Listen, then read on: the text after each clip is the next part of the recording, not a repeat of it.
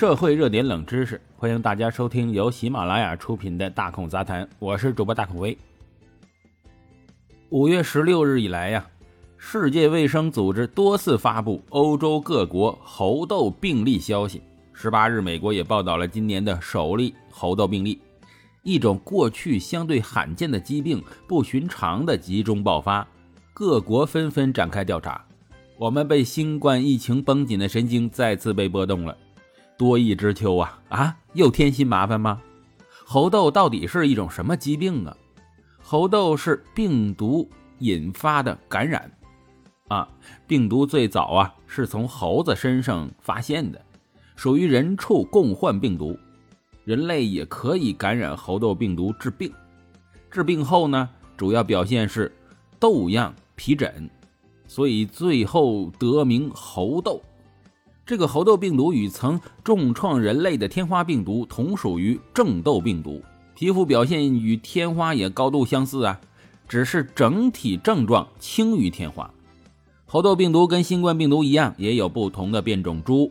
目前存在的两种变种株啊，西非株致病能力弱，病死率只有百分之一左右；中非株致病能力强，病死率啊差不多有百分之十。因此，我们不能低估猴痘的危险性。从已经做完的病毒测序来看，葡萄牙方面的病例是西非猪，其他还不清楚。不过，和病死率相比起来，对于我们最大的伤害也许来源于视觉上啊。这种疾病啊，最明显的特征就是出现看起来非常恐怖的皮疹，而密集恐惧症患者呀，基本上无法直视啊。一旦患病，对心理会有较大影响。皮疹通常从面部开始蔓延全身，最多见于手掌和脚底，可能会非常痒，啊，慢慢结痂脱落。其他症状啊，包括发热啊、头痛啊、肌肉痛、背痛、淋巴结肿大等等。这种疾病的症状一般持续二到四周。截止目前，没有特效的猴痘治疗，可以尝试几种对抗天花病毒的药物，主要以补液等支持处理为主。猴痘是新疾病吗？猴痘其实并非新病毒，但过去一直是比较罕见的。一九五八年，在科研用食蟹猴群中出现了两次集中皮疹爆发。丹麦病毒学家在感染的猴子身上第一次分离出来这种病毒并命名。到了一九七零年，首次证实猴痘病毒可以传染人，属于人畜共患病毒。一九七六年到二零零三年间，二十多年里确诊人类猴痘病例不足百例，而且都局限在撒哈拉沙漠以南的非洲。二零零三年呢，出现了首次非洲之外的感染，美国确诊者三十五例，还有很多疑似。追溯病毒来源于宠物土拨鼠。而这些土拨鼠曾经与一批来自非洲的土拨鼠同处一个临时的动物配送中心，这也是首次知道除了猴子，其他动物也能成为宿主。二零零三年美国疫情之后，欧美再也没有发现过明确的猴痘本土疫情，零星的病例都能追溯到非洲旅行的经历，所以猴痘并不是什么新鲜病毒。而是老病毒重新进入到我们的视野而已。猴痘今天更具传染力了吗？这次猴痘疫情之所以被各国重视，是因为最近出现了不同寻常的病例数，与以往零星出现不同。但本次猴痘病例的集中出现，并不意味着猴痘病毒传染力变强了。迄今为止啊，几个病例数比较多的国家，猴痘确诊病例数为。英国九例，西班牙七例，葡萄牙五例，另外加拿大有十三例疑似病例。不光是最近的欧美病例，在非洲很多国家也监测到了猴痘病例的增加。最为明显的是刚果共和国，2005年到2007年的监测数据显示，与1980年比，猴痘感染的发病率增加了二十倍。当然了，感染总数还是相对少的，年发病每十万人5.53例。在既往的研究中发现呢，猴痘病例的传染性并不强，甚至可以说很难在人与人之间传播。基本传染数被认为只有零点六到零点一，呃，这个数据是怎么算的？就是传染患者平均能把疾病传播给多少人。如果这个数值小于一呀，哎，这个病毒就会逐渐的消失。因此也意味着猴痘不会像新冠肺炎一样出现大流行的情况。猴痘的发病主要是人亲密接触动物被传染的，也不是人传给人的啊。过往的病例中啊，证实的人传人很少。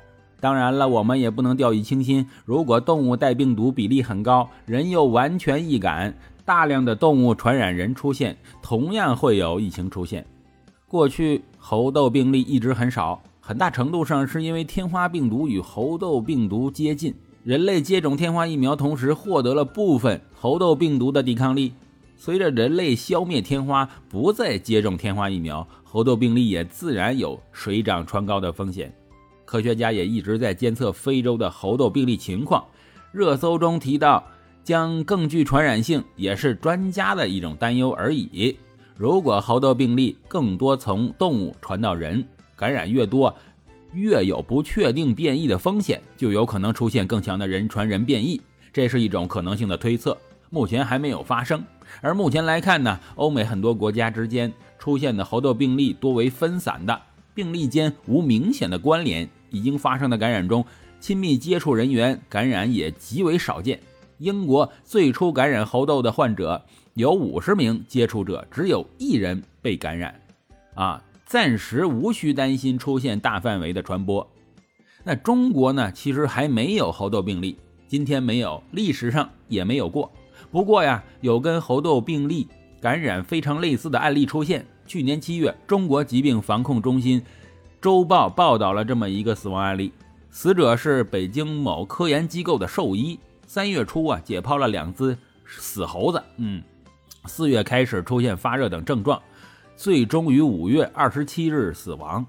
治疗期间，多项病原学检测为阴性。考虑他的接触史，专门做了脑髓液病原体畜类病毒核酸检测，包括猴痘病毒。结果阳性的是猴痹病毒。猴痹病毒是一种在猴子那里传播的疱疹病毒。之前全国报道过六十例感染者，绝大多数死亡告终。跟猴痘病毒一样啊，很难人传人。只有过一例证实的人传人猴臂病毒感染。新冠疫情大流行之后，各种病毒实验蓬勃开展，实验室人员跟猴子接触的机会大大增加。理论上讲啊，猴痘、猴臂病毒感染在中国出现的几率会增加。怎么去预防呢？首先呢，我们并不需要紧张，猴痘病毒的出现背后的原因会有相关的医学调查，随着更多基因测序的完成。会更清楚病毒是否有了重大变异，推导传播路线图。基于暂时没有发现明显的人传人，病例总数量仍然很少，中国也尚未发现的考虑，实际并不会对我们的生活造成特别的影响，不需要有额外的负担。从公共卫生政策的角度，出于防止意外的考虑，可以储备天花疫苗，在必要时用于猴痘感染者。特殊密接人员，这也是部分国家正在进行的做法。但今天的中国呀，肯定没有必要安排大家进行接种。最后呢，稍微提点啊，自我预防的意见。首先呢，避免接触可能携带猴痘病毒的动物，哎，主要是南部非洲的灵长类、啮齿类和有袋类。避免食用野味，尤其是在非洲旅行的人，避免接触任何。与患病动物接触过的物品，如床上用品，将受感染的人呢与其他可能有感染风险的人进行隔离。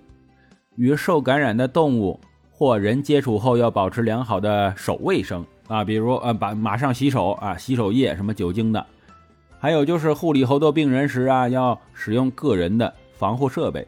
今天还没有任何猴痘病毒已经变异、更容易传播的证据。中国也没有相关的威胁，猴痘只是众多传染病中的一种，遵循基本健康要求就不会受到威胁。希望今天这些内容啊，哎，只是长知识，未来我们永远用不到。好了，感谢收听本期的大孔杂谈，我是主播大孔威，喜欢的话请订阅关注，咱们下回再见。